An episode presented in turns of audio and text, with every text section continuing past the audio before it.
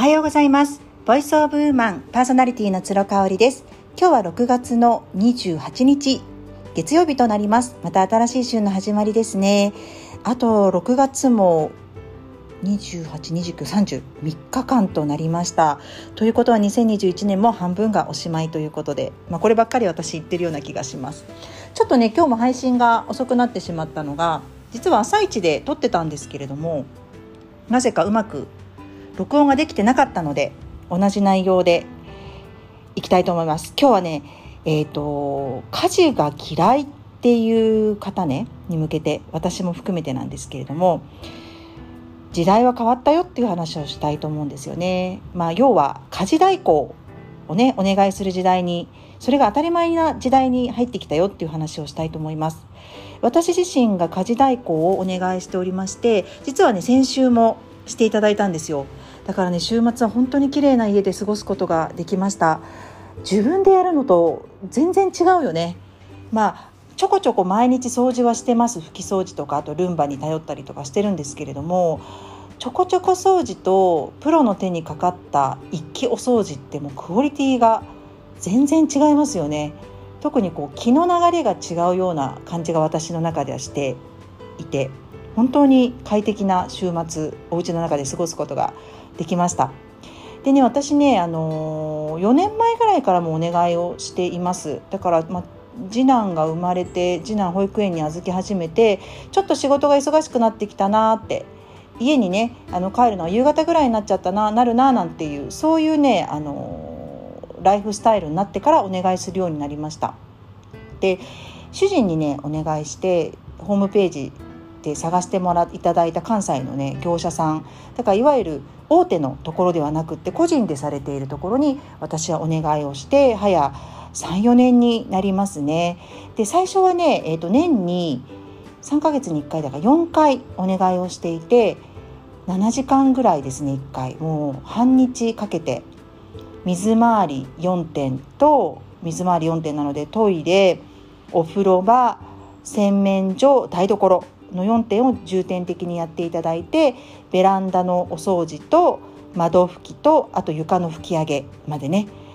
やっていただいてっていう感じでした。それをねあのこの春からちょっと携帯を変えてですね、えー、月に1回2時間の、まあ、小掃除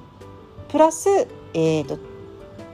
月1の、うん、だから2ヶ月2時間。で3ヶ月に1回は今まで通りのお掃除なんですけどまああの貯めてねやっていただいてる箇所もあるので、えーと、それがね3時間半ですね。っていうのをやっていただいてちょっと分かりづらいかな。そう。だからね要はね単発のものを月1で入れるようにしたんです今まで3ヶ月に1回だったところをねやるようになって。ちょっと猫ちゃんが泣いてますね。すいません。なんかチリチリ音がしてたら申し訳ないです。でねあの家事代行いいですよ。あの家事嫌いな方はもうね専業主婦でも家事嫌いお掃除嫌いな人っているしそれを声高に言っていい時代に入ってきてるんじゃないかというふうに私は思うのであの高いとかねセレブっぽいとかねもうそういうことを言っているような時代ではなくなってきたかなっていうふうに思っていて。そうそのぐらいねあの家事代行サービスの会社もねかなり出来上がってきてますよね10年前と比べるとかなりありますねだからね嫌なことをやり続けないといけない人生ともうさっさとアウトソーシングしてっていうねあのその人生とどっちを選びますかっていう話なんですよ。で私自身が起業して自分自身でお金を稼ごうと思ったのがそういうね自分が好きなことを仕事にしてで苦手なことをアウトソーシングできるそのお金を生むために起業したっていうのもあるんですよ。あとは欲しいものを自分で稼いで買いたい主人には最低限度の生活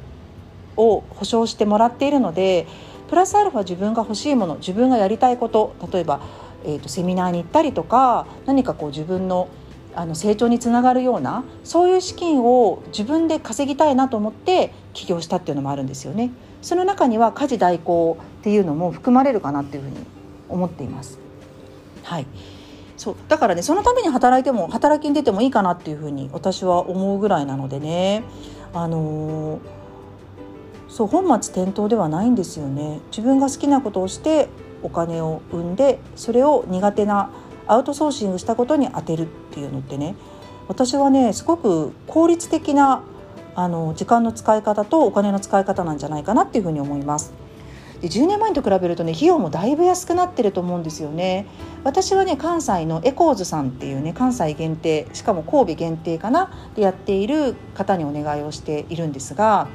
キッズラインとかありますよね。経沢さんがやってらっしゃる会社で、えーと、家事代行とかされているみたいです。あのハーチューさんが音声配信でねキッズラインにお願いしてますっておっしゃってて。うん、あのいいと思いますよね。あとはたすかじさん。こちらはもうあのお料理を作ってくださるサービスなので、うん、働いてその料理が苦手な方とか全然いいですよね。やっていただくと。すごい美味しいみたいだし、うん、なのでねあの苦手なことはどんどんアウトソーシングをする時代ですね。もちろんね旦那さんが掃除好きな人もいると思うんですよ。うちはね2人とも大掃除が嫌いなんですよ。だからこの年末の大晦日の日にどうしてこの寒い中子どもたちも家にいる中大掃除をしなきゃいけないのかっていうことにずっと疑問を持っていた2人だったのでそれだったらもうちょこちょこちょこちょこ日頃からね3ヶ月に1回あの綺麗にしといてもらえばいいじゃないかっていうのでね一致してっていう感じなので、まあ、夫婦間でも価値観の違いがあるので得意だったら旦那さんにやってもらえばいいかなと思いますしご自身が好きだったらあのやればいいしっていうもうね嫌いなことを女だから妻だからって言ってやる時代ではないんじゃないかなっていうふうに思いますのでね是非いろいろあの興味ある方家事代行あのググって検索して調べてみてください。はい、あの神戸の方はエコーズさんおすすめなのでね是非こちらも調べてみてください。はい、今日も最後まで聞いていただいてありがとうございました。